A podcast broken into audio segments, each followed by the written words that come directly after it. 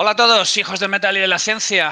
Bienvenidos a Light Mental, el episodio 27, donde hoy, directo del planeta de los simios, traemos a Ramón Noguera, gran hombre, mejor persona, amigo eximio de décadas y tremendísimo hijo de puta. ¿Cómo estás, Ramón? Hola, lo del planeta de los simios sería una broma sobre andaluces. Tengo que decir que probablemente algún andaluz haya follado alguna antepasada tuya antes. O sea que todo esto es puro resentimiento. Efectivamente, eso es verdad.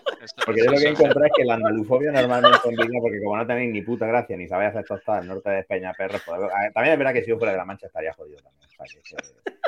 No, pero eso, eso, eso, eso, es completamente cierto. No, no, no. Me no, ahora mismo como hay como cinco fans de Recuenco diciendo puto andaluz que no se le entiende, cállate.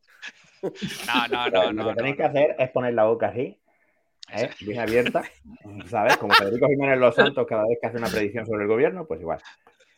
Y ya está. Pues nada, hoy hemos decidido que directamente, eh, después de una llamada a Juan Luis Arzuaga para recomendarnos el eslabón perdido, aquí tenemos a don Ramón Nogueras, eximio hombre, mejor persona, y para hablar de la suerte, nada más y nada menos. Es, absolutamente acojonante la puta suerte que he tenido en mi vida, que he tenido que cruzarme con este subnormal durante más de dos décadas. Hay que joderse. Entonces, estoy seguro que esto hay alguna explicación científica al hecho. que estoy, pues espero, que, espero que Ramón nos acompañe. Bueno, un saludo primero a los sospechosos habituales. ¿Qué tal, Mike? ¿Qué tal, Dave? ¿Cómo estáis, perras? ¿Qué tal, Javi? ¿Cómo está? Buenos días, buenas tardes, buenas noches, buenas madrugadas. Eso es.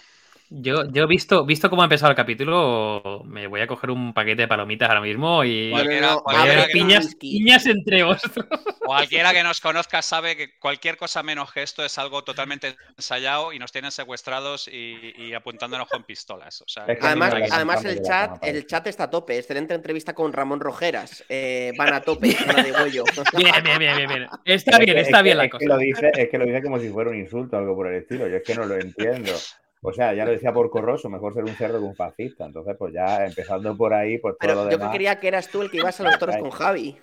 ¿Qué? ¿El que voy a dónde? Sí, sí, a los sí. toros con Javi. Yo a, Ramón me lo llevo, a Ramón me lo llevo a menudo ahí. La vida. Yo no están los toros en la vida, que Javi sea un cabestro otra cosa, pero yo no están los toros en la vida. Luego, si contamos como capea en las interacciones normales de Javi mía, pues entonces sí, estaremos vaquilla Sí, eso sí, efectivamente. No, yo creo que más bien becerrada, pero vamos, esto es Dice que el Pismotiv que... es esto riguroso y directo. Pues claro, y además es riguroso y directo y a las nueve y media se acaba porque tengo que acostar a las niñas, así que venga, correcto. De hecho, esto es lo típico que me dices una palabra Pitmotiv y la decimos, ¿eh? Y la decimos, para que quede claro. Exacto, exacto. Exacto, nos sacamos aquello de los, periódicos como prueba de vida. Vale. A ver, Mike, danos un poco de background de este eslabón perdido, de este error genético, de este cromosoma de sobras. Pues mira, su biografía de Twitter dice psicólogo, divulgador, profesor, autor, socio arroba de ciencia, sabec-org, sí. Sabec-org, no es ciencia, no es psicología. Si los psicólogos también hablamos así. Muy bien, sí, señor. Ramón, preséntate tú. ¿Quién eres? ¿Qué marcha llevas? ¿Cómo te hemos engañado para que vengas aquí? Todavía no lo sé. Pues eh, te comento, soy de Alemania, ¿cómo ves? De Alemania, anda, que yo también, joder, es que esta persona pasa en Alemania. De la misma Baviera, sí. De la misma Baviera, sí. De, ya notaba yo el acento un poco revirado, ya. Joder, estamos bien. Es que vengo de, vengo de consulta y hasta ahora ya tampoco, tampoco rijo mucho. Me, han hablado de, de, un alemán. Soy granadino, estudié psicología, estudié psicología en Granada eh, y llevo trabajando en consulta desde que me licencié hace de, pues, en el 2001. También he trabajado muchos años como consultor y desarrollador en recursos humanos, he sido manager, interim manager de recursos humanos en varias empresas y desde hace unos cuantos años, aproximadamente unos 10, 11, me dedico por un lado a la divulgación, porque bueno, pues me invitaron a hacer un Escépticos en el Pub en Madrid, la cosa tuvo gracia y ya pues he ido siguiendo haciendo más.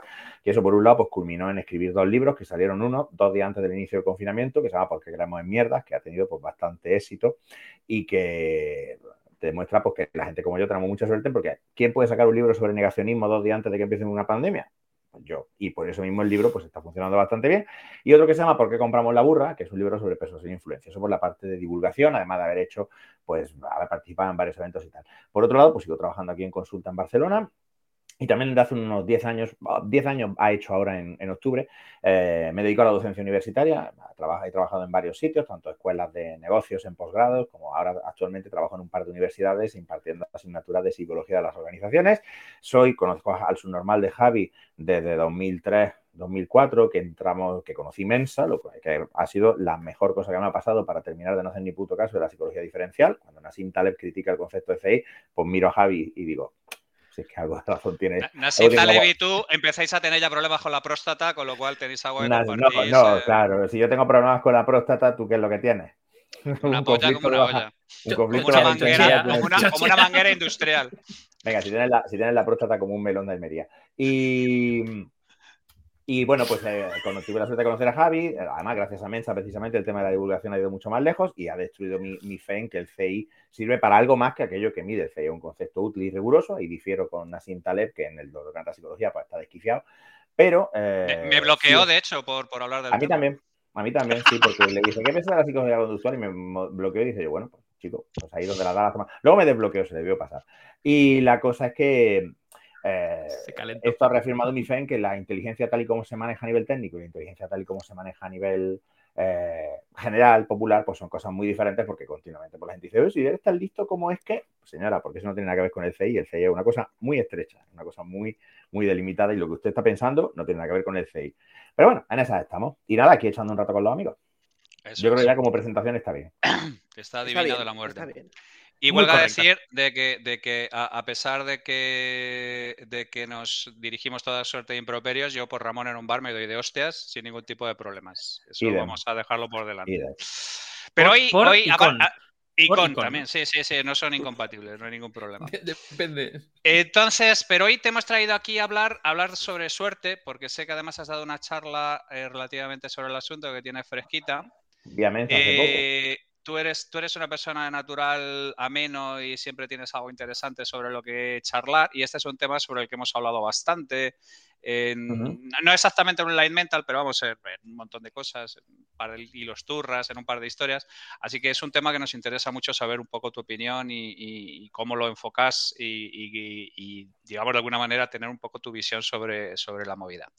Y a partir de ahí, pues eh, entra con todo y nada, a ver el pueblo que le parece y entramos en harina.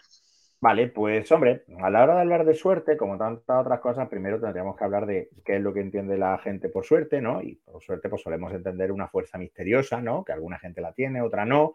Eh, alguna gente la controla, otra no. Se puede controlar con rituales, talismanes, amuletos, etcétera, etcétera. Y evidentemente esa es la definición popular, ¿no? ¿Qué suerte tienes? Como si fuera una cualidad que tienes tú como ser alto o algo así. Pero cuando algunos psicólogos, Richard Weisman entre ellos, han puesto a investigar qué es la suerte, lo que han visto es que la suerte es algo que haces. Eh, podría hablar de que, bueno, pues Weisman primero cuando empezó a investigar este fenómeno, lo primero que hizo fue descartar efectivamente que las personas que se consideraban como afortunadas tuviesen realmente más capacidad de, de acertar la lotería, por ejemplo. De hecho, uno de esos experimentos sobre lotería que la gente no afortunada. Aquí ya entramos en el primer aspecto, que es que la mayoría de la gente tiene suerte la mayoría de la gente tiene suerte. Uno pensaría que la suerte es una cosa que va con una distribución normal, ¿no? Y que, hay gente con mucha suerte, hay gente con poca suerte, pero cuando tú le preguntas a la gente, ¿tú te sientes afortunado en tu vida? ¿Tú crees que a ti has tenido suerte te ha ido bien? El 50% de la gente contesta que sí, solo el 14% contestan que son unos desgraciados y eh, un 36% por tanto contestan que ni fu ni fa. Con lo cual, fíjate que ya de entrada esto nos indica que hay un sesgo importante y que la suerte es una cosa muy percibida, más que real porque la gente tiene más tendencia, es más probable que la gente se considere afortunada que desafortunada. Y eso ya nos indica que tiene algo más que ver con la psicología de las personas que con una fuerza externa a ellas, etcétera, etcétera, etcétera. Entonces, una vez que descartamos que la suerte es una, es una fuerza misteriosa que podemos manipular, pues lo siguiente que tenemos que pensar es qué es lo que diferencia a las personas afortunadas de las que no. Resulta que a las personas afortunadas les pasan cuatro cosas que las hacen distintas del resto de la peña. La primera es que parece que les salen más oportunidades, se encuentran a más gente que resulta ser interesante pues, para follar o para tener ofertas de trabajo o para tener eh, nuevas amistades o, descubren cosas chulas por azar. En segundo lugar, muchas veces estas personas suelen estar muy contentas con sus decisiones, suelen pensar que han decidido bien, que toman más buenas decisiones, mientras que las personas desgraciadas tienden a arrepentirse mucho de lo que han eh, decidido. También les salen mal las cosas, ¿no? Aquí antes estábamos hablando en el backstage, no sé si llamarlo así, de, que no sé si ves. Yo, yo no soy votante del PSOE, a mí el PSOE no me gusta, ni lo he votado nunca, y considero que Pedro Sánchez es la máxima expresión de ese pozo de vacío y traición que es el PSOE, ¿no? Partido sin ideología ni sin creencias más allá de aferrarse como percebe a la trona. Y, pero, una cosa que yo pensaba es, o Pedro Sánchez el Maquiavel, lo más grande que ha dado España, o Pedro Sánchez el tonto con más suerte que ha habido nunca, porque es que al hijo de puta le sale todo bien. O sea, promueve una excepción ibérica y toda Europa le come la polla. Lo destruye Susana, Susana Rodríguez, ¿cómo era? Susana, ya no me acuerdo de su apellido porque ya no importa, porque él cogió, se montó en el coche y se fue a Susana Díaz. Y, el voto, y se la ventiló. Y se la igual, ventiló. Que, igual que tú eres, no, yo por suerte soy heavy o soy heavy por suerte. Mm, qué profundo es eso. Hostia, me has dejado, me has dejado muerte. Susana Díaz, esa. Bueno, y el tío se echó al, monte con el carro, con el cochecito, a, pedir votos por España y fíjate, la destruyó, efectivamente. Y una vez tras otra, una vez tras otra, el tío pues parece que le salen bien las cosas. A las personas afortunadas, de alguna forma las cosas siempre salen bien. Y luego el último factor es que además, incluso cuando les pasa algo malo, que les pasa y les pasa además con tanta frecuencia como a la gente eh, desafortunada, de alguna forma acaba siendo bueno. Es que encima dan asco porque se caen y se rompen un brazo y resulta que gracias a que se rompen un brazo acaban en un trío con dos modelos de lencería escandinava y además recibiendo una oferta de trabajo mucho mejor de la que, eh, que tenía habitualmente. Entonces el hijo de puta va, se va a esquiar, no sabe, cae, se rompe y acaba follándose a dos modelos de bikini en Noruega y encima encuentra un trabajo mejor que era encima el que te iban a dar a ti, que eres el desgraciado. Y eso es básicamente la suerte. Eh, al menos las características que las personas afortunadas autorreportaban. Fijaros una cosa que os voy a decir que es importante, que todo esto en gran medida tiene una limitación a la hora de eh, analizar los resultados, que es que son todo autoinformes. No deja de haber ahí un riesgo de sesgo de percepción, pero es que la suerte muchas veces tiene que ver más con cómo tú interpretas las cosas que te pasan que con realmente las cosas que te pasan. Más o menos hemos establecido que las personas eh, afortunadas son diferentes de las desafortunadas, entonces lo que nos queda es ver por qué. Como digo, después de descartar cualquier tipo de fenómeno psíquico, tan por cierto, y, Mensa es la gran prueba de, ello, tampoco hay ninguna relación con la inteligencia. se, se, estudió el CI de las personas afortunadas, desafortunadas y neutras, se intentó correlacionar con el CI, no hay ninguna correlación. Pues Weisman observó una cosa que era que las personas afortunadas tenían unas mayores expectativas de ganar premios, de conseguir cosas, y dice el otro, pensaba que tenía suerte hasta escuchar tu ejemplo.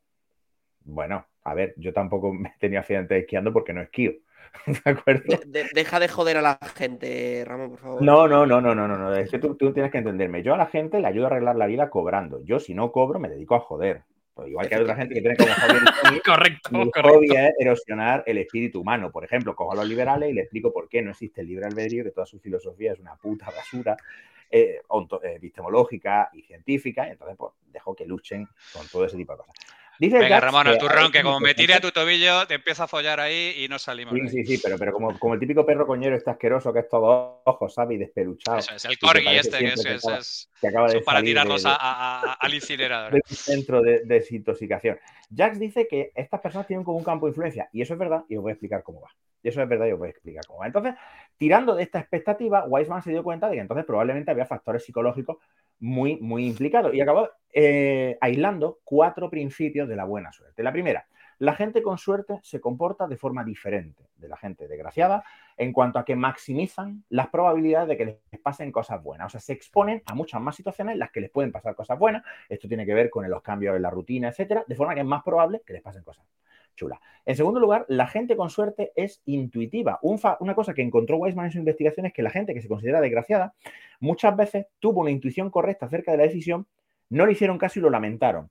Mientras que las personas afortunadas escuchan su intuición y además utilizan ciertas herramientas, ciertas estrategias sencillas para eh, él usa eh, la palabra inglesa pump it, sería algo así como, ¿no? como, como potenciarlo, como meter más caña a su intuición. En tercer lugar, la gente con suerte tiene expectativas positivas que se transforman en profecía autocumplida.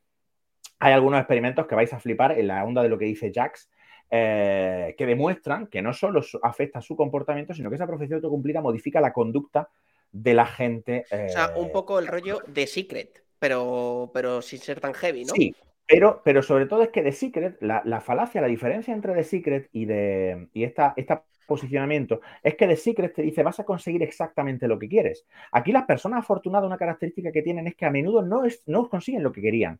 Cuando yo digo que consiguen lo que quieren, me refiero a que también muchas veces hay un proceso de reescritura por el cual a ti te pasa algo y resulta que no es lo que tú querías, pero hostia, está tan guay que acabas convenciéndote de que es lo que habías querido desde el principio. El tema de la memoria es una cosa muy creativa. Una especie de red con... Eh, Total. Total, reescribimos, eh, ojo que esto lo hacemos normalmente todos, no, no, tiene que ver con la suerte. Entonces, claro, ahí Lo que nosotros nos encontramos es que las personas afortunadas, además, tienen una serie de principios, de estrategias para transformar esa mala suerte en buena, lo cual les permite reforzar las otras conductas anteriores. Porque claro, cada vez que te pasa una cosa mala, eso debería ser una desconfirmación de que tienes suerte. Tú deberías pensar, hostia, me ha pasado esta puta mierda, por tanto, esto desmonta que yo tenga suerte. Pero de alguna forma hacemos este retcon y me incluyo porque cuando yo leí el libro de Richard Weisman, El factor suerte, me moló mucho primero porque un libro que te da la razón por definición está bien. Siempre. Tener la razón es mucho mejor que follar drogado. En inmortales palabras de Herodoto. De, Herodoto no era. El caso es que, el caso es que eh, me gustó mucho además porque yo siempre me considero un tío con mucha suerte. A mí me ha ido muy bien en la vida, en todos los aspectos, en la familia que he tenido, los amigos que he encontrado, incluso es un normal este, el trabajo, en fin, incluso a mí han pasado, pero me han pasado cosas malas como a todo el mundo y sin embargo me, me, gustó mucho ver que en realidad es, todas estas cosas son cosas que yo ya hacía de una manera más o menos intuitiva, pero ver la justificación. Entonces vamos a meternos con los diferentes factores si queréis y cuando queréis me interrumpís porque si no esto va a ser una clase magistral y ya estas no son horas. En primer lugar, hay tres cosas que maximizan las probabilidades de que la gente eh, tenga más, eh, eventos positivos. En primer lugar, y esto es lo más importante, el contacto social. La suerte correlaciona positivamente con la extroversión. Hay cinco rasgos en el modelo Big Five, el modelo con más eh, apoyo empírico en cuanto a psicología de la personalidad. Hay dos que no importan tres cojones. Uno de ellos es lo que llaman en inglés agreeableness, que sería algo así como ser simpático. ¿De acuerdo? Entonces, eso no importa una mierda. La gente que es simpática tiene suerte, la gente que es antipática también, o viceversa. El otro es lo que se llama conscientiousness, sería algo así como ser cuidadoso, ser minucioso, ser atento a los detalles. Tampoco importa una mierda, así de claro. Tampoco te importa una mierda. Pero hay tres rasgos que sí correlacionan porque esos rasgos mueven a la gente a hacer cosas que maximizan las probabilidades de que les pasen cosas buenas. La primera es la extroversión. Las personas suertudas siempre tienden a ser más extrovertidas y son mejores conociendo gente nueva, y manteniendo los contactos con gente nueva, o sea, manteniendo y creando relaciones. Si tú conoces a mucha gente, lógicamente las probabilidades de que alguna de esas personas te pueda ofrecer algo bueno, ya sea pues una relación sentimental, o sea un trabajo, o sea una oportunidad de negocio, lo que sea, pues van a aumentar. Cuanta más gente conozca, más probable es que te pase algo. También es más probable que te encuentres con un tarado, con un hijo de puta que te trate mal, por supuesto, pero ya llegaremos a cómo la gente con suerte cogemos y decimos, ah, pues de puta madre, ¿de acuerdo? O sea, es que da un poco de asco. Lo segundo, las personas fortunas tienen niveles más bajos de neuroticismo. El neuroticismo correlaciona con la ansiedad. Cuanto más alto es tu neuroticismo, más ansiedad sueles experimentar. Entonces, eh, ahora contesto lo de la religión. Eh, eh, entonces, la ansiedad tiene una pega muy grande, que es que la ansiedad, como ya posiblemente habrá salido en, en algún programa, mejora el rendimiento a las tareas cognitivas, hasta un cierto punto a partir del cual decae, la famosa curva de Jerkes-Dodson de U invertida. ¿Qué pasa? Que en la mayoría de tareas atencionales que requieren o que se necesitan para percibir oportunidad en tu entorno, la ansiedad hace que seas peor. Hay experimentos muy divertidos de Weisman en los que demuestra cómo las personas afortunadas pillan muchas veces más oportunidades creadas en un entorno experimental que las desafortunadas. Y la clave ahí es el neuroticismo. Con lo cual, todo lo que baje tu ansiedad puede ayudarte a tener más suerte. Vale, pero, pero yo pido un tiempo muerto, yo pido un tiempo muerto, Ramón, ¿vale? Porque, ¡ah! porque, no, no, no, no, yo pido un tiempo muerto por dos cosas, ¿vale? Lo primero, amigos, cuando veáis Wiseman, ¿vale? Cuando busquéis a Wiseman, no creéis que es el pivot del Golden State Warriors, ¿vale? Hay otro Wiseman, que es Freddy Wiseman, que es un señor más mayor, ¿vale? Que no es pivot y no juega la NBA, que ese es el bueno, que es Freddy. Richard, el Richard. Richard Weisman. Richard, no es James Weisman, que es el de la NBA, efectivamente. Richard, es un señor calvo, tiene una cara de inglés. Y luego, el neurointensivismo... como, como todos los psicólogos en general, esa cara que tienen de, folladores natos. Y luego, la palabra esta última que has dicho, neuroestrosismo, ¿qué cojones es? Neuroticismo. Eh, ¿Eso qué cojones es? Porque, porque yo no la conozco. Neuroticismo contra estabilidad emocional. Las personas con neuroticismo tienden a ser eh, un neuroticismo elevado, perdón, tienden a ser personas más propensas a la ansiedad, más volátiles emocionalmente, menos estables. O sea, lo opuesto del neuroticismo es la estabilidad emocional. Lo opuesto de la extroversión es la introversión. Los rasgos del Big Five se definen como pares de, opuestos. Son cinco pares de opuestos. Entonces hay dos que no importan una polla, que son ser simpático frente a ser un, un recuenco o ser cuidadoso frente a no serlo. Eso no importa. Eso da igual. Pero la extroversión, el bajo neuroticismo, o sea, la relajación, eh, etcétera. Y el tercer rasgo que también cuenta y cuenta un montón es la apertura a la experiencia. La apertura a la experiencia es la predisposición a probar cosas nuevas. Hay gente que es más conservadora, hay gente que es más abierta a la experiencia. Las personas que son abiertas a la experiencia tienden a tener más suerte. Claro, si ahora entendéis este marco de referencia, en realidad todo esto se cae prácticamente de cajón.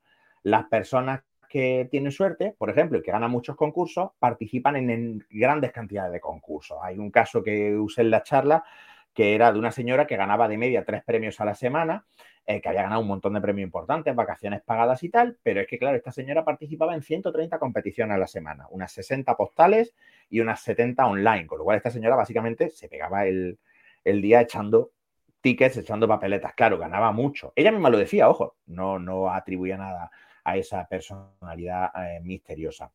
En segundo lugar, la gente eh, que es eh, extrovertida, además tiene una cosa muy interesante que es cómo manejan el lenguaje no verbal para ser lo que llaman imanes sociales. Hay una serie de comportamientos que son comunes en general a las personas extrovertidas que te hacen mucho más interesante. En primer lugar, las personas extrovertidas tienden a sonreír aproximadamente el doble que las personas introvertidas.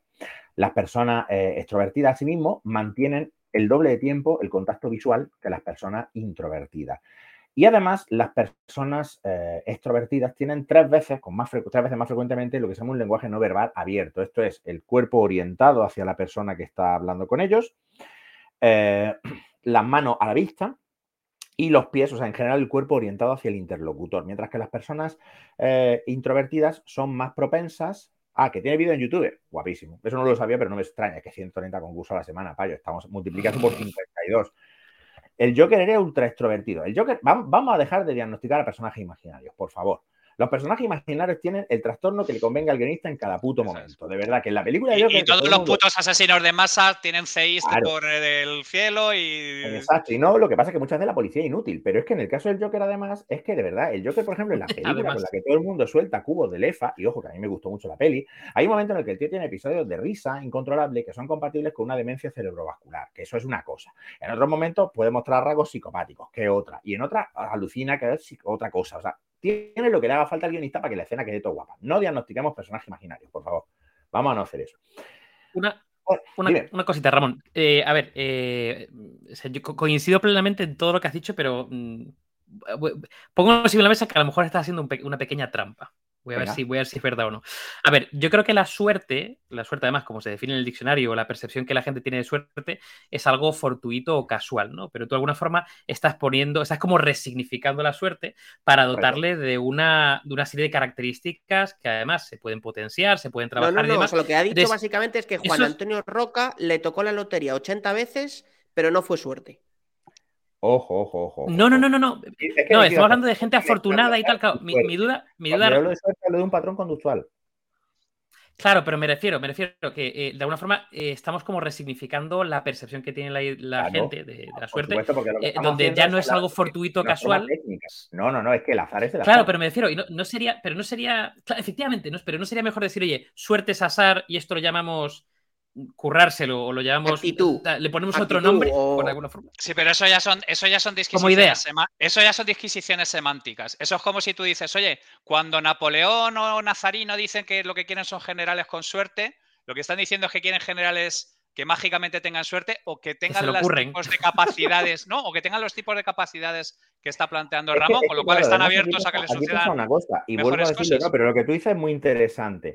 Es eh, que cuando hablamos de esto, y, tienes razón, lo estamos resignificando, piensa que lo hacemos en base a la autopercepción de las personas. O sea, partimos de la base de preguntar a la gente, ¿tú cómo te ves? Y separamos a la gente en afortunado y desafortunado. Y hay gente que dice, yo tengo muy mala suerte, yo tengo muy buena suerte. Vamos a, usamos ese término para significar que en, gran medida es una autopercepción, porque cuando luego hacíamos listado biográfico, hacía listado biográfico Weisman de la gente, en realidad a la mayoría de personas, quitando cosas como lo de los concursos, que era una consecuencia activa de su conducta, pues todo el mundo había tenido pérdidas, todo el mundo había tenido enfermedades, todo el mundo había tenido diferentes situaciones y todo el mundo había tenido situaciones positivas. Pero las personas desafortunadas no lo interpretaban, no lo analizaban igual.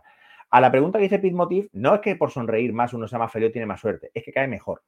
Y entonces, si cae mejor, es más probable que conozca a más gente, y si conoce a más gente, es más probable que tengan más oportunidades. De nuevo, estamos hablando siempre de. Tiene consecuencias, ¿no? Eh, estamos hablando siempre de poner las probabilidades a tu favor. O sea, si yo mm, no fumo, es menos probable que tenga un cáncer de pulmón, pero puedo tener un cáncer de pulmón. Si fumo, tengo más probabilidades, pero a lo mejor fumo hasta los 99 años y muero porque me atropella un carro de pollo. Quiero decir, mm, hablamos siempre de probabilidad y no de certeza porque la psicología es una ciencia natural y por tanto una ciencia probabilística. Eh, hay muy pocas ciencias que sean exactas y formales. La psicología, cuando hacemos un análisis funcional de una conducta, lo que decimos es, dado este historial de aprendizaje y dada la conducta previa del sujeto, lo más probable es que en esta situación el sujeto haga X, pero puede haber algún factor que no percibamos y que lo modifique.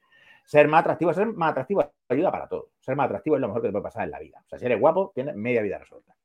El efecto halo una, brutal una cosa, una cosa, Ramón, volviendo, o sea, eh, puede haber, eh, o sea, cogiendo ya eh, de base lo que, lo que comentas, ¿no? Que hay una serie de características que tú puedes potenciar, gente afortunada. Si nos vamos, por ejemplo, a otro eje, que son temas que tú no controlas, por ejemplo, pues una persona que, yo qué sé, de repente en el mismo mes o durante X tiempo, pues oye, fallece su padre, no sé qué, tiene un accidente, es decir, tú no has tenido ningún tipo de control sobre nada, pero hay gente que de alguna forma, bueno, sufre de circunstancias a su alrededor que no dependen de ellos, eso pero eso ¿Cómo conecta con la suerte? Es el cuarto paso, porque eso lo que tiene que ver es cómo nosotros resignificamos y reescribimos lo que nos ha pasado.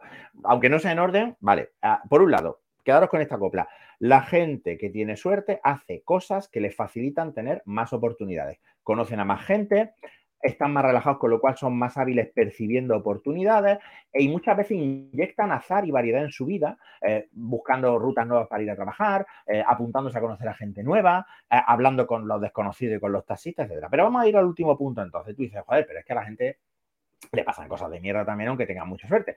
Pero ahí la diferencia está en cómo resignificamos y cómo convertimos esto en una cosa útil que tiene que ver con por qué las personas suertudas son como tentetiesos, porque eso de si la vida te da limones, pues las personas suertudas hacen limonada, ¿no? Eh, la primera clave es lo que se llama pensamiento contrafactual. Y os pongo un pequeño experimento que ilustra muy bien esto. Vosotros imaginad un podio de una competición olímpica. Tienes un oro, tienes una plata y tienes un bronce. Evidentemente, el que más contento está es el oro, lógicamente. Pero si quitamos al oro, ¿cuál de los otros dos está más contento? ¿El bronce, o la plata? El bronce, sin duda alguna. Depende. Porque ese es el Juda y dos bronces. ¿Qué? El Juda y dos bronces. ¿A quién coño le importa el No hackees el sistema. No, pero, pero el judo me importa a mí que soy. a un ejemplo marginal que tiene dos bronces, no one cares about your eh, Entonces, la cosa es que el plata probablemente esté más descontento que el bronce, porque el plata puede pensar, si me hubiera esforzado un poco más, si hubiera sido una fracción de segundo más rápido, si hubiera hecho un poquito más, yo sería oro. El bronce, en cambio, lo que piensa es, si me llega a ir un poco peor, no tendría medalla. Por tanto, qué bien que la he conseguido. Esto se llama pensamiento contrafactual. Es el pensamiento en el que nosotros decimos, joder, cómo nos podría haber ido en otras circunstancias, pero las personas positivas, las personas eh, afortunadas, lo que hacen es que usan contrafactuales positivos. Por ejemplo, y este es un experimento de, os lo voy a contar porque es que me flipa, el de Weisman, que es la situación del banco. Weisman lo que hacía era que planteaba un experimento, un experimento eh, hipotético a sus, eh, a sus sujetos experimentales. Hablamos además de un estudio longitudinal de más de 10 años con miles de sujetos y le decía, imagina que estáis en un banco y habéis ido a hacer una gestión. Entonces entra un atracador y por cosas el arma se dispara y la bala os alcanza a vosotros en el hombro. Y había una diferencia tremendamente significativa entre las personas afortunadas y las desafortunadas. Para las personas afortunadas se les pedía que ah, y desafortunadas se les pedía que valorasen la situación de menos 3, máxima desgracia, a más 3, máxima suerte y que explicaran por qué. Las personas desafortunadas tendían a darle un menos 3. Es que que joderse, hay una puta bala en todo el banco y me tiene que dar a mí, es que soy el tonto pollas que se lleva la bala cuando la dispara, no sé qué. Las personas afortunadas tendían a dar puntuaciones muy altas, de más 2 o más 3, porque decían, joder, imagínate que me llega a dar en la cabeza, joder, o me da en el cuello me quedo paralítico. Bueno, eh, me lleva un balazo, seguro que con esto salgo en las noticias, igual salgo en la tele, lo mismo hasta follo. O sea, este contrafactual lo utilizaban para ah, bueno, como, eso con la demanda. El chiste, como el chiste del niño al que le dejaban mierda y estaba buscando el caballo, ¿no? Ahí está, con la demanda dice este. Ya Tiene que ver con el optimismo, a lo mejor. Que con tus ahorros. Pero un optimismo que se basa en aceptar que lo que te ha pasado es malo, pero las consecuencias no tienen por qué ser malas. Hay muchas parábolas de estas, como la del campesino y el caballo, ¿no? Que se encuentra un caballo y dice, ¿qué suerte has tenido? Bueno, ya veremos. Entonces el hijo lo intenta domar y se cae y se rompe un brazo y la gente dice, oh, qué mala suerte, se le ha roto el brazo de tu hijo. Y dice, bueno, ya veremos. Entonces viene a reclutarlo del ejército, pero no se llevan al hijo porque eh, se ha roto el brazo. Oh, qué suerte has tenido. Y así todo el puto día. Pues las personas eh, desafortunadas hacen contrafactuales en los cuales su vida es la mierda. Ojo, y esto tiene como efecto el hecho de que eso inhibe la conducta. Tienen menos ganas de conocer gente nueva y de exponerte a cosas nuevas porque perciben mucho más amenaza, más ansiedad. En cambio, las personas que hacen, hacen, hacemos estos contrafactuales, lo que hacemos es que estamos más predispuestos a exponernos al mundo, a que nos pasen cosas, con lo cual es más probable que nos pasen cosas buenas. Este experimento además es fantástico por eso, porque cómo coges una cosa que es una puta mierda y eh, lo conviertes en algo que puede ser hasta positivo, hasta bueno, es decir, me alegro de que me haya pasado. Claro, vosotros daros cuenta además de que muchas veces lo que es bueno es malo se determina por mera comparación. Eh, que es eh, el hecho de que tú, tu sueldo está bien o es una mierda según el sueldo que gane la gente a tu alrededor en la empresa. hay, experimentos que muestran que la gente prefiere ganar menos dinero pero ser el que más gana a ganar más dinero pero ser el que menos cobra del departamento. Con lo cual, fijaros lo importante que es la comparación a la hora de establecer estos contrafactuales. Entonces, las personas afortunadas piensan, si hubiera sido otra persona, le habría dado en la boca la bala. Pero como yo tengo mucha suerte, me dan el brazo y ahora tengo una historia chulísima que contar. Me va a quedar una cicatriz aquí súper molona cuando me digan, y esta cicatriz, bueno, es aquella vez que me pegaron un tiro, chaval. Bragas fuera. Pues eso es lo que pensaría una persona afortunada. Luego ya veríamos si es verdad. Ya, pero una pregunta, Ramón, con, esto, porque, o sea, yo obviamente no tengo ni puta idea de psicología. Tú tienes seguro muchísima más razón que yo en todo lo que estás eh, comentando, seguro, de lejos. Pero según comentas casos, a mí se me ocurren como contracasos, ¿no? Entonces, a mí me gustaría entender si esto que comentas es una, teoría, o sea, una teoría barra eh, ciencia psicológica, o sea, es algo demostrado dentro del mundo de la psicología, es una creencia. No, es decir, cómo. Porque claro, lo interesante es que todo esto que estoy contando son estudios observacionales. O sea, Weisman observa y dice, la gente que eh, eh, tiene, se considera afortunada hace esto. La gente que se considera desgraciada hace esto otro. Vale, hasta ahora la pregunta que hace es interesantísima, porque entonces Weisman, estamos desordenando el hilo, pero no pasa nada. Weisman hizo una cosa muy interesante que es poner experimentalmente a prueba esto. Es decir, vale, ahora que yo tengo estos principios que hemos dicho, en primer lugar, crear más oportunidades, en segundo lugar, eh, convertir lo malo en bueno, en tercer lugar, y confiar mucho más en tu intuición, eh, y, demás, ¿puedo hacer que la gente modifique su suerte? Y Mónica, eh, perdón, y Weisman, eh, lo que hizo fue crear una escuela de suerte. O sea, creó una situación experimental en la que entrenó a las personas en desarrollar patrones conductuales consistentes con lo que se supone que hacen las personas afortunadas. Entonces, lo que encontró fue que las personas desafortunadas empezaban a percibirse como muchísimo más afortunadas y reportaban un mayor número de incidentes positivos. Y las personas afortunadas ya es que empezaban a dar directamente puto asco, pero puto asco. O sea, ¿por qué? Porque muchas veces una persona que se considera afortunada tampoco hace todas las cosas que, entran dentro de este repertorio conductual. Pero es una pregunta buenísima y me gusta mucho que la hagas porque efectivamente hasta ahora parece que estuviéramos hablando solo de, ciencia infusa. No, o sea, yo por ejemplo te, voy a contar un caso que a mí se me ocurre, que a lo mejor digo una gilipollez, pero yo siempre me intento poner dentro del podcast en la gente que no sabe tanto como los invitados que venís, ¿no? Entonces, me gusta ser un poco como ese. Eh, como ese. Como ser el CI de 45 del podcast, ¿vale? Entonces, yo soy CI 45 y tú me dices eso y digo, joder. Pero entonces, según lo que dices, eh, una persona que haya tenido mogollón de suerte siempre va a ser de puta madre, va a ser súper positiva, súper enrollada, súper no sé qué. Y yo digo, inmediatamente he pensado. probable, no es No, no, no, no, inmediatamente he pensado y digo, hostia, pues imagínate que yo hubiera nacido hijo del tío Gilito, eh, que nadaran dinero y no sé qué, pero a lo mejor soy un infeliz porque mi padre no me dio cariño, no no sé qué o tal. Entonces, yo puedo tener mucha suerte porque tengo la vida resuelta, es decir, para lo que es la gran mayoría de la sociedad, ¿vale? Tener suerte en el sentido de eres una persona que tienes libertad, autonomía, independencia, no que tienes que trabajar 12 mm, horas al día o 10 horas al día, em, puedes vivir donde quieras, puedes elegir lo que te la gana, pero a lo mejor es una persona que es infeliz por otro motivo.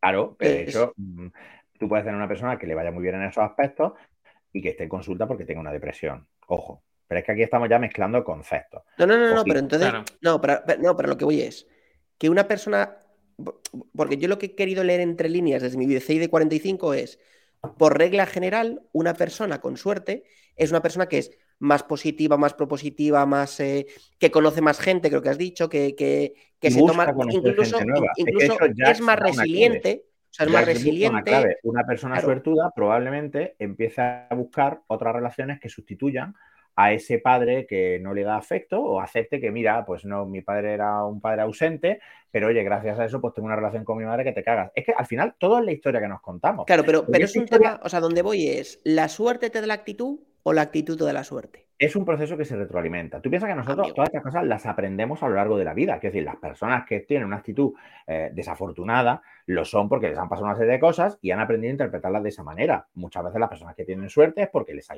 ido bien en algunos aspectos y de ahí han hecho unos aprendizajes que han generalizado. Y hay gente que ni funifa. Lo importante de todo esto es que es modificable. O sea, lo que a mí me, gustaría que se quedara la gente. Que, es influenciable, ¿no? Que de alguna manera eh, no es azar puro como podríamos pensar, sino que realmente dentro de que, no la puedes guiar, sí la puedes modificar en cierta medida. Claro, puedes modificar tus posibilidades. Del mismo modo que tú, por ejemplo, pues si, si haces deporte y no fumas y no bebes alcohol, estás mejorando tus posibilidades de llegar a mayor en mejor estado de salud, pero no hay garantías, porque puede ser que desarrolles una enfermedad autoinmune de la polla y acabes eh, incapacitado a pesar de que lo has hecho todo bien siempre hablamos de probabilidades, pero lo más importante sobre todo es que la suerte al final es una cosa que nos creemos nosotros, porque es un patrón conductual que como da resultado, nos convencemos de que da resultado y entonces eso se convierte en una profecía autocumplida tirando para adelante.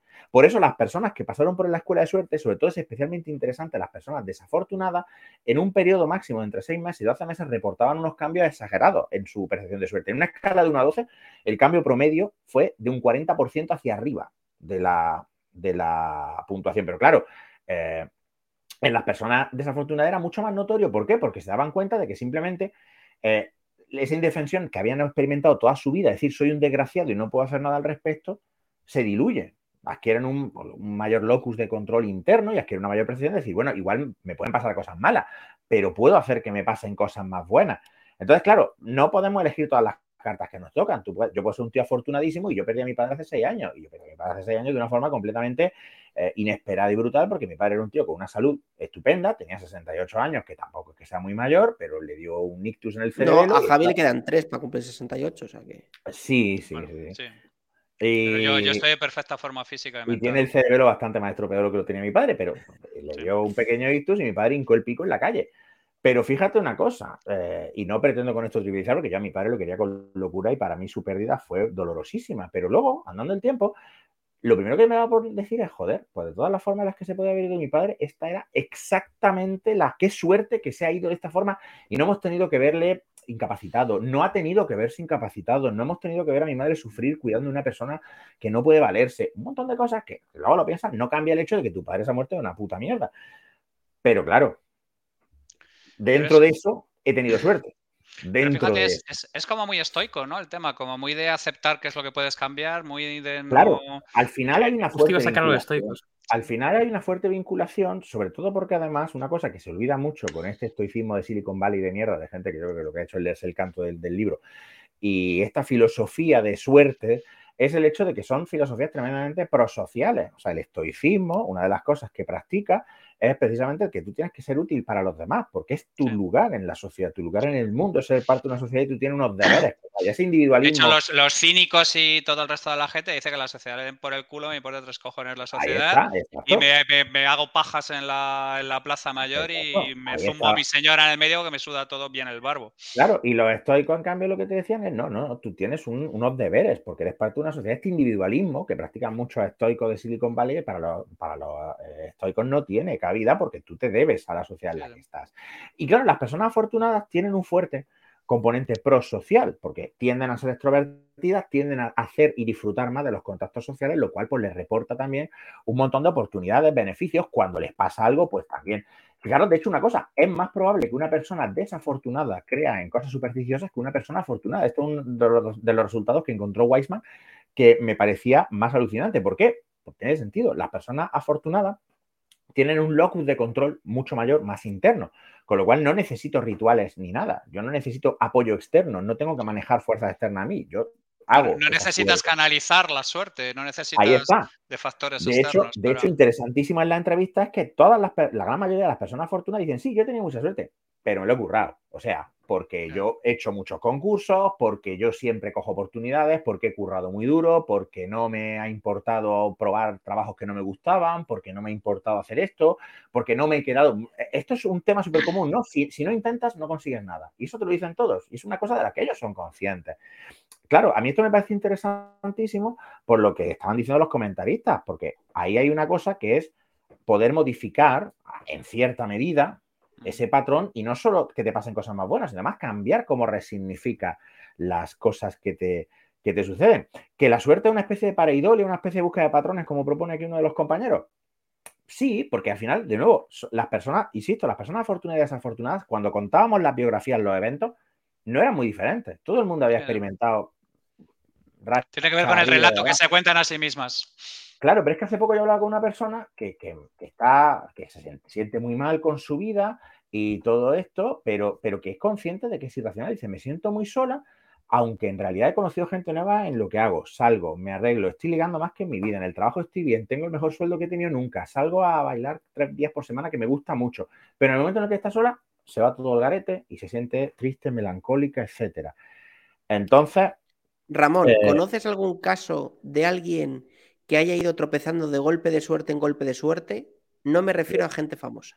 Yo, mi vida es una sucesión de tropezones y de darme de boca con cosas que luego resultaron estar guays. Quiero decir, yo estoy aquí sentado. Como este podcast. Como este podcast, por ejemplo, que sin duda alguna ya será lo que me retire de trabajar, que no, no sido yo otra cosa. No, que te, retire de lo que sea que hagas. De trabajar, porque por desgracia yo trabajo. Ya me gustaría a mí poder decir que soy como el típico político de derecha, pero por desgracia yo trabajo. Entonces, eh, si te paras a pensarlo, fíjate, una semblanza muy breve. Yo entré en psicología por casualidad, después de pasar por informática, simplemente porque yo quería hacer algo diferente de informática, no sabía qué hacer, dije, voy a probar psicología y me enamoré, descubrí una vocación que no sabía, que tenía, no tenía tan claro que la tenía, porque yo lo que quería era hacer videojuegos. Cuando acabo la carrera, por azar, me encuentro un anuncio de unas prácticas en un gabinete de psicología de Granada, aparte de las prácticas que hice yo en la carrera, que fueron espantosas porque le hice con un psicoanalista que yo fue un dolor, yo pensé que me iban a suspender, pero luego al final pues no me suspendieron. Como en esas prácticas funcioné bien, entonces me ofrecieron quedarme y pude empezar a trabajar de psicólogo conforme acabé la carrera, cosa que se suponía que era totalmente imposible. A los dos años, después de haber hecho un máster, eché una oferta en junio y ni me acordaba de ellos y en septiembre me mudé a Madrid porque me llamó una empresa que ni, me acordaba de que había echado el currículum en junio. ¿Pero por qué? Porque eché 800 millones de, currículum. 800 millones, lo eché todos porque me apetecía irme de Granada. Y entonces resulta que me fui a Madrid y conozco en una jornada de rol ese verano a una chica que ahora es una de mis mejores amigas, gracias a la cual conozco a Mensa, Diana, que es también amiga, muy amiga de Recuenco.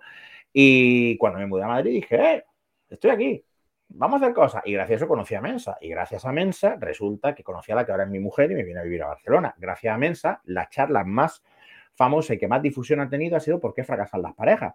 ¿Por qué fracasan las parejas? Fue una charla que di gracias a estar en Mensa. Esa charla llevó a que me llamasen de TDX Madrid para hacer mi primera charla TDX y además que me llamaran de Degranando Ciencia, gracias a lo cual se me acercó Íñigo Gil de Kailas para proponerme escribir un libro, porque yo no tenía ninguna idea de escribir un libro. O sea, que yo he ido toda la vida dándome con cosas y diciendo, uy, qué bien, uy, qué bien. Uy, qué estupendo. Cuando mi hija tenía cinco meses, tuvo una cardiopatía de la cual la operaron, a consecuencia de la cual se cayó en la marmita de líquido reanimante y entonces ahora es la niña más activa, más feliz, con más energía agotadora. Pero está guay, ¿sabes? No sé si cómo explicártelo. O sea, son, son eh, una vez tras otra, el decir que sí a cosas. ¿Quieres venir aquí a este podcast? Sí. ¿Quieres dar una charla? Sí. ¿Te atreves a salir en la radio? Sí, sí, todo así. Entonces, sí, es que cuando yo leí este libro. Esa es la característica de, la, apertura, ¿no? Pero entonces, ¿es suerte o es no decir no?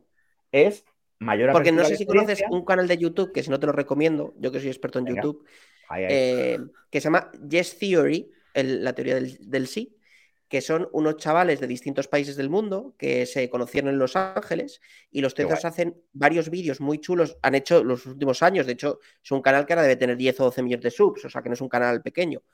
Eh, y siempre se enfrentan a todo con un sí. Y lo que hacen es eh, no experimentar, hacen como vídeos de contenidos, de paran a una chica en la calle, ¿te irías una semana con nosotros al Caribe para descubrir el Caribe, no sé qué tal? Y entonces juegan un poco a todo con base de la importancia del sí, del no tener miedos, del aventarte a aventuras, del no sé qué. De hecho, no hay estudio al respecto, pero yo me apostaría algo a que probablemente la manifestación de este sesgo tan conocido como es la aversión a la pérdida tenga mm. mucho que ver también con el tema de la suerte. Pero bueno, eso también se puede subsumir dentro de la apertura de experiencia. Claro, además pasa una cosa, como tú tienes esta percepción de que las cosas te van a ir bien, pasan cosas muy interesantes. Por ejemplo, cuando se les dan problemas imposibles, las personas afortunadas persisten muchísimo más que las desafortunadas antes de decidir esta mierda es imposible. Pero muchísimo más es que en algunos casos Weisman tenía que llegar a la gente y apagarle las luces y que este problema no tiene solución. Y el otro, no, no, pero si me deja una hora más, que yo, que son las nueve de la noche, que me quiero ir a mi casa. Que no, que no tiene solución, que el problema es imposible. Como persisten mucho más, claro, si persisten mucho más, pues tienen más probabilidad de conseguir resolver el problema que sea. Aumentar opcionalidad y baja versión al riesgo, ¿tú crees que es la clave? Es, es una de las conductas clave. Yo, fíjate, le doy casi más importancia, esto ya es mi opinión particular, no hablamos de ciencia, pero yo casi le doy más, más que a, aumentar esa opcionalidad y a inyectar azar, por ejemplo, muchas personas afortunadas tienen rutina en plan de, pues cuando no sé qué hacer, tiro un dado y lo que salga, cosas así. Yo creo que tiene incluso más peso la extroversión y la, y la apertura a conocer gente nueva y el saber mantener contactos. las, mecánicas prosociales. Las mecánicas prosociales, efectivamente, yo creo que al final pesan más, pero esto es mi opinión particular, no tengo ningún dato que avale que una cosa pese más que otra. Cuando, pero sí, yo creo que es una de las claves, sin duda alguna. El tema de, además es que piénsalo, la gran mayoría de las decisiones que tomamos en realidad son decisiones de un riesgo relativamente bajo, porque afortunadamente pues vivimos en una época y en un contexto en el que muchas eh, decisiones tienen un coste relativamente bajo. De hecho, esto enlaza muy guapo con la psicoterapia. La psicoterapia la psicoterapia, la terapia conductual, que es la que yo hago, una de, las metas que tiene al final es convertirse en una terapia de exposición. O sea, tú lo que al final quieres hacer es reducir en la gente la aversión a exponerse a situaciones que consideran peligrosas, desafiantes, para que se den cuenta de que pueden hacerlo y que si no pueden hacerlo. Y que son capaces, ¿no? Que son capaces. Y que si no lo son, tampoco pasa nada. Fíjate que las dos cosas son importantes. O sea, se trata de que la gente pierda el miedo a hacer cosas porque o bien resulta que las puedes hacer o bien no, pero es que tampoco pasa nada. Tampoco se cae el mundo, no pasa nada. Efectivamente, lo de persistir no será TOC. Hombre, pues como todo dependerá de cómo definas el TOC y hasta qué niveles. Pero lo cierto es que eso, las personas afortunadas tienden a persistir más. Y si tú persistes más, es más probable que acabes teniendo éxito, con lo cual te convencerás a ti mismo de decir, ves, es que lo que había que hacer era insistir un poco. Al, hilo, al, hilo, de lo que estabas comentando, efectivamente. Exacto. La terapia de exposición de, de extinción de fobia es eso, efectivamente. Correcto, perfecto. Eh, eh, ahí lo que estabas comentando el otro día, estuve hablando con un, porque estoy haciendo una movida con, mentalistas, ¿vale? Oh, es, un, mundo, es, un, mundo, de la hostia, sí, luego, luego os comentaré el carnaval. Y esta gente me decía que eran perfectamente capaces de estar un año y medio o dos años pensando en un truco. O sea, quiero decir que, que, cuando tú tienes un truco y es un truco nuevo, es puro CPS, te lo tienes que sacar de los cojones, no hay ninguna referencia en ninguna parte ni en ningún sitio. De hecho, no puede en la cabeza nada. De hecho, es exactamente. De hecho, tienen en la cabeza cómo debería ser el final, pero es, un poco como Giorgio Nardone, ¿vale? Están haciendo el escalador, están. ¿Cómo debería terminar el, truco en cuestión? ¿Y cómo cojones lo hago? Porque este en concreto, el tío lo que estaba diciendo, oye, mira, el, truco este es de putísima madre, pero el tambor tiene que ser transparente. ¿Cómo cojones lo hago transparente? ¿Y cómo hago yo la movida y tal? Y, el tío te cuenta que después de un año y medio de estar, de estar pencando, eh, Tony Montana, que estuvimos en un show de, mentalismo de cerca, me dejó turulato, decía que un año, un año y medio después, lavándose los dientes en el baño y tal, de pronto se le abren así los ojos y dice, hostia puta, y el tío lo clava y gana un premio en China de magia mundial y su puta madre, pero el tío se tira un año y medio dándole vueltas en la cabeza como un hámster en una rueda a un asunto aparentemente irresoluble, porque alguien le había dicho que es que si quería que, el, que eso lo petara, tenía que hacer ese asunto. Alguien normal tira la toalla mucho antes. Ahí está. Claro, el, caso es ese, ¿no? Que tú pues persistes y persistes y claro, al final acabas, eh, por ejemplo, la divulgación, por poner otro ejemplo, y al final, que es de lo que yo mejor conozco, que es lo que me ha pasado a mí, la divulgación es una cosa que en general es ingrata. Tú piensas que la divulgación no está habitualmente remunerada. En muchos casos, pues con suerte te pagan el desplazamiento y poco más. La, divulgación es ingrata hasta que empieza a coger tracción. El problema es que hay muchísimo tiempo de sembrar en el vacío. Claro, pero cuando la gente dice, ¡buah!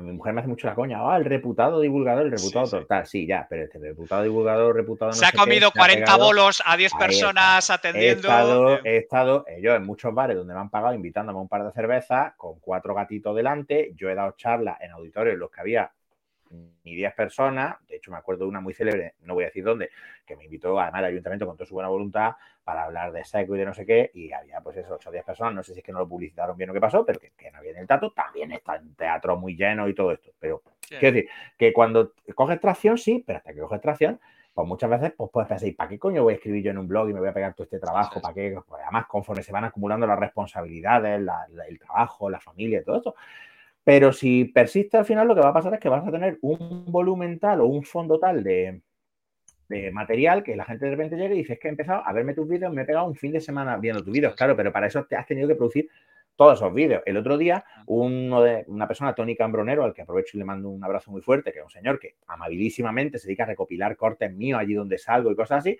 hizo una lista de YouTube con todos los vídeos míos que hay en YouTube y son 145. O sea, 145 es aburrirse mucho. 146 ahora. A, mí me acaban de mandar una lista de lo mismo, exactamente, 60, 70. A mí me llegan likes a publicaciones de hace 10 años en LinkedIn y cosas por el Ahí está, exacto. Gente que llegue te comenta una entrada del blog de hace no sé cuántos años, pero claro, es que está ahí. Y ha, estado ahí un montón de tiempo durmiendo sin que nadie ni el potato se enterase. Eso es. Pues, eh, y eso lo tienes que, aceptar. Claro, si no, pues como tú dices, tiras la toalla y entonces es que has tenido mala suerte. Es que, joder, es que, o, fulanito de copa. Es como cuando la gente habla, pues yo que sé, de gente que está todavía más arriba, ¿no? Gente que son verdaderos monstruos de la divulgación, como la gente que organiza Naucas, dices tú, bueno, pero es que la gente que ha organizado Naucas, ¿cuántos años lleva en eso? ¿Cuántos eventos han organizado que eran de Chichinabo? Hasta poder llegar al pedazo de auditorio en el que están, con el pedazo de plantel que tienen, la pedazo de subvención o ayuda o lo que sea que tendrán, en fin. Mira, aquí nos, aquí nos pone un comentario. Javi, quizá este también bola curva para ti. Sí, no, no, no. Además, eh, hice un hilo.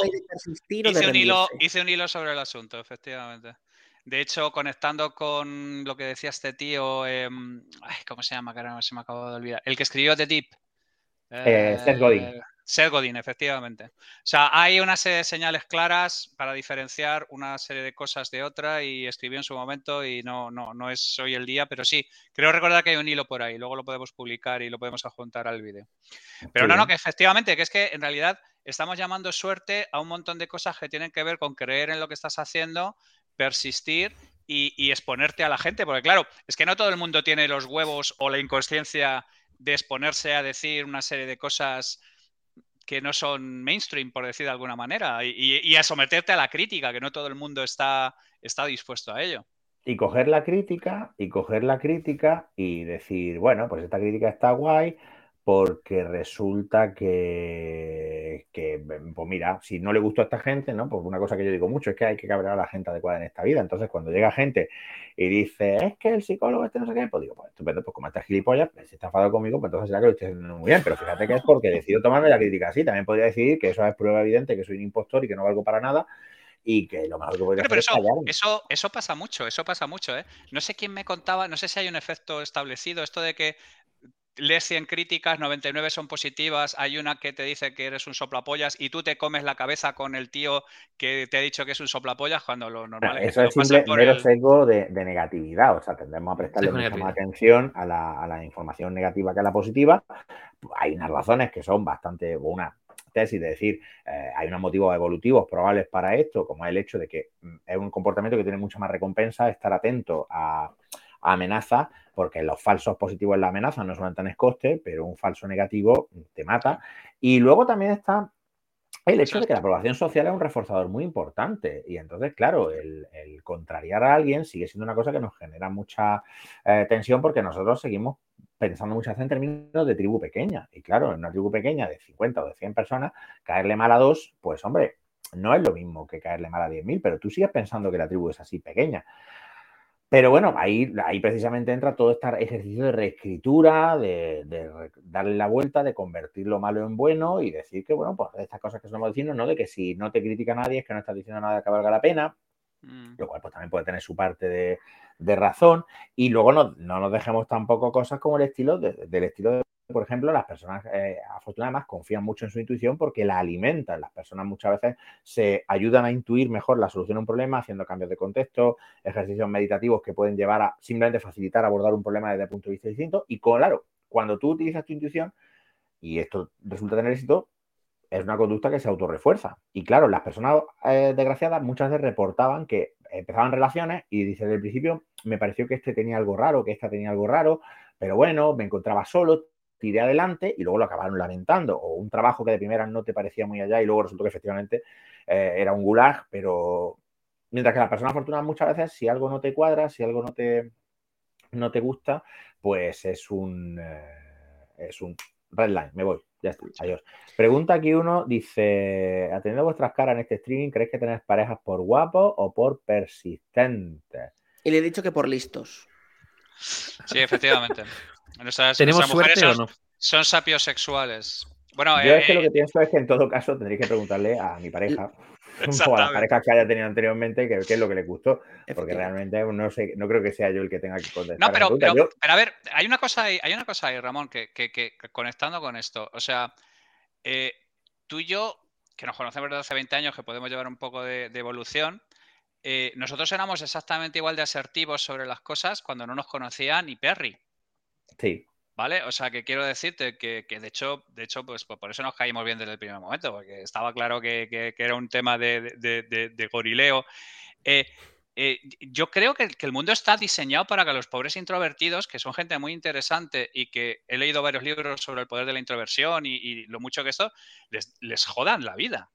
Y es un hmm. putadón. A mí me parece un putadón inmenso. Sí, porque además aquí entra otro fenómeno, esto es mi teoría del pato, pero bueno, eh, entra otro fenómeno que es el heurístico de disponibilidad, que dice que, bueno, pues tendemos a asignarle eh, una mayor importancia, un mayor peso a aquellas cosas que podemos recordar o nos pueden venir a la cabeza o podemos mm, representarnos con más facilidad. Y claro, las personas extrovertidas destacamos más, llamamos más la atención, con lo cual, pues siempre es mucho más fácil que, por ejemplo, lo que nosotros hacemos tenga más visualización. Por ejemplo, una cosa importantísima en cualquier entorno laboral es visibilizar tu trabajo y que todo el mundo se dé cuenta de lo mucho que curra. Si no eres, si eres un introvertido, probablemente pues tú hagas tu trabajo de una forma muy eh, puede que sea muy bueno, pero si no lo comunicas, pues la gente simplemente no lo ve, no lo ve. Y claro, eh, no es justo, no es justo, porque indudablemente los introvertidos, pues, pues ser introvertido de una forma tan válida de estar en el mundo. Como, la peli, ¿te acuerdas aquella peli de Mel Gibson que, de pronto puede escuchar lo que piensan las mujeres y descubre que hay una chica que, está, que, está jodidísima porque nadie le hace ni puto caso, que es muy calladita y tal, y que tiene tendencias suicidas. O sea, es una cosa como que es un poco injusto. pero eso es injusto porque lo que esa persona sufre es lo que Skinner habría llamado una comunidad verbal, no un conjunto de reglas verbales acerca de cómo tienen que ser las cosas. Y claro, nosotros vivimos en un contexto, en un entorno donde la introversión es eh, un rasgo deseable, la extroversión, perdón, es un rasgo deseable. Y ser introvertido, muchas veces la gente, eh, a lo largo del año he recibido muchísimas eh, peticiones de, es que mi hijo es muy introvertido, a ver si lo puede arreglar, señora, que a su hijo no le pasa nada malo, deja al niño en puto paz. ¿Vale? O a mí, o sea, otra cosa es que venga una persona diciendo, yo quiero desarrollar mis habilidades sociales porque yo lo paso mal por no tenerla y yo quiero dejar de pasarlo mal. Eso ya es otra movida pero, pero porque la persona ahí percibe que tiene una, carencia que para él ella es problemática, pero a mí, a la gente introvertida no hay que arreglarla. Pero en este contexto, la realidad es que cuanta más gente conozca, pues más probable es que te salga algo, una relación, un trabajo, participar en un podcast, cualquier cosa que luego puede llevar a, a cosas muy buenas en tu vida. Y ser introvertido, pues puedes tener también muchísima suerte. De nuevo, aquí hablamos de correlaciones. Estoy seguro de que alguna de la gente que Weisman encontró que eran muy afortunados no eran extrovertidos, sino que eran introvertidos. Pero probablemente llevaran a cabo eh, el resto de conducta de una forma mucho más, eh, concentrada. De hecho, fijaros que en el experimento, lo que él llamó la escuela de suerte, las personas afortunadas también incrementaban su puntuación porque siempre había alguna cosa de las que se, de las que podían hacer que no hacían. O sea, que no hace falta hacerlo todo. Las personas afortunadas no hacían todo lo que he descrito. Pero es que el tema de la profecía autocumplida es la hostia y me gustaría contar un pequeño experimento a nivel de reflejos, de psicología básica, para ir cerrando porque ya va siendo hora.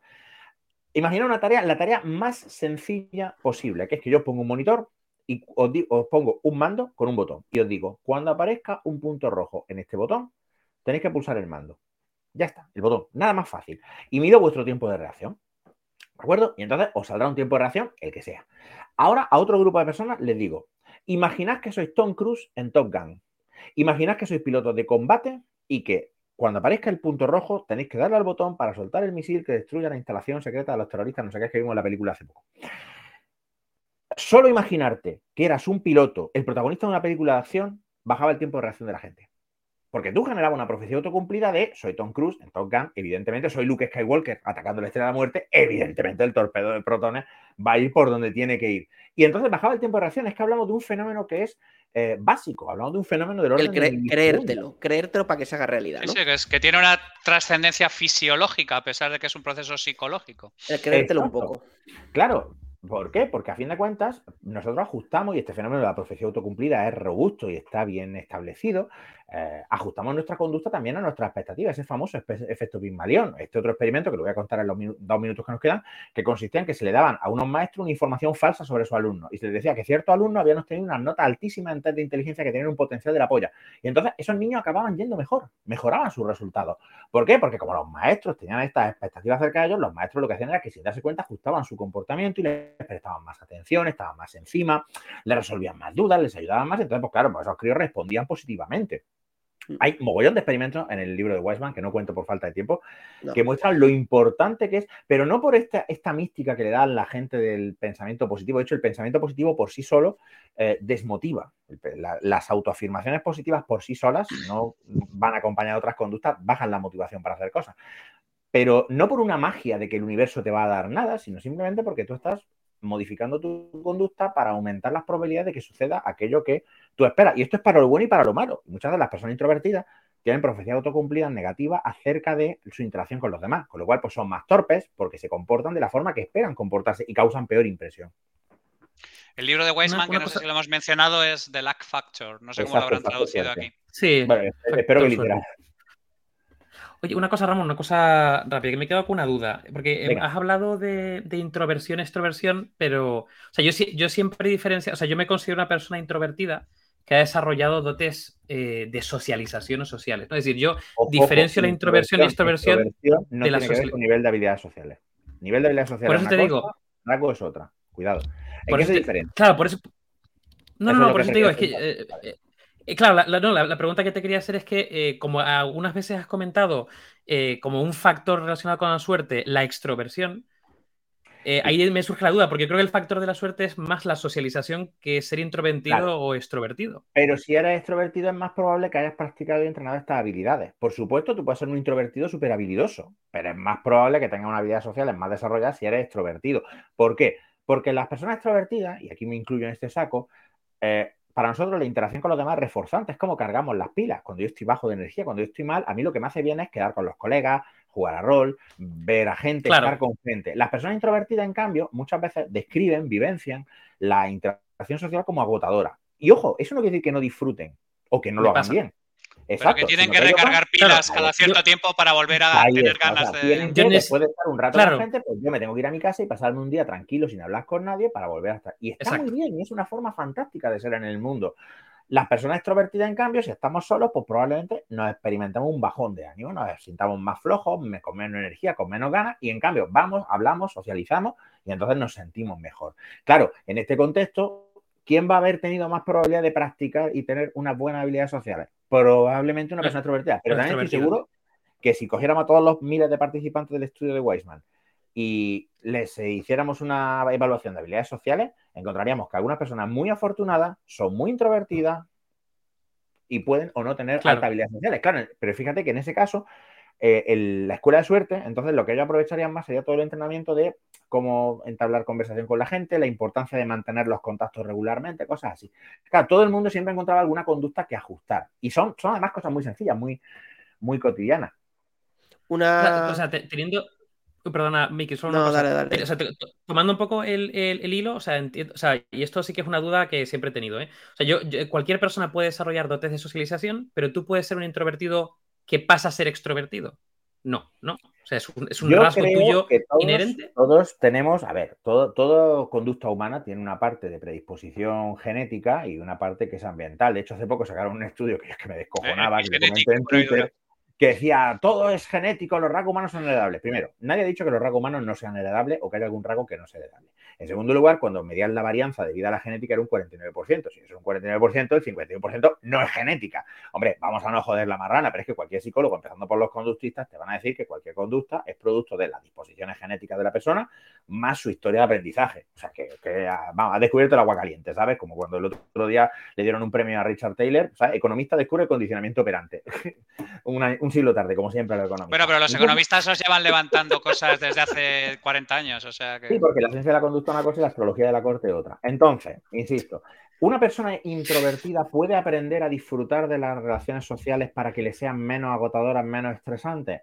Sí, podemos posiblemente suponer razonablemente que no es completamente flexible. O sea, no, si tú estás en un 1, a lo mejor no puedes llegar al 10, pero puedes llegar al 6 o puedes llegar al 7. También, de nuevo, las personas que que, son introvertidas con buenas habilidades sociales, probablemente igual necesiten periodos de, descanso, de soledad, de tranquilidad, pero probablemente no sean tantos, no sea tan duro para ellos, no sea tan agotador. Piensa también que gran parte del por qué las interacciones sociales son tan cansadas para las personas eh, introvertidas es porque como correlaciona en general con tener una habilidad social menor, es mucho más agotador simplemente porque hay mucha más tensión para ti. Claro, tú estás mucho más pendiente de cagarla. Si tú eres una persona extrovertida, confía en sus habilidades sociales, las interacciones sociales no suponen, van en automático. ¿no? Mm. Sistema 1 que diría Kahneman. Tú vas y normalmente pues vas funcionando, pim, pam, pim, pam, y tal. Si eres introvertido, probablemente tengas que pensar mucho más lo que dices, como lo dices, probablemente seas mucho más eh, self-conscious, ¿no? Estés mucho más pendiente de qué he dicho, cómo lo he dicho.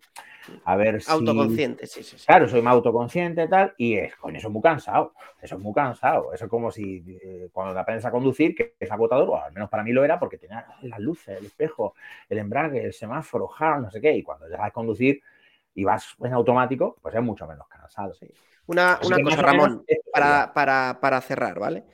Em, nosotros tenemos una, cosita aquí en el podcast y es que todos los invitados eh, te dejan una pregunta, ¿vale? El invitado anterior y tú dejas una pregunta para el siguiente, ¿vale? Vale. Entonces, tenemos una pregunta que dejó em, Santiago Sánchez Lozano, que es el director de una agencia de publicidad, una multinacional de publicidad aquí en España.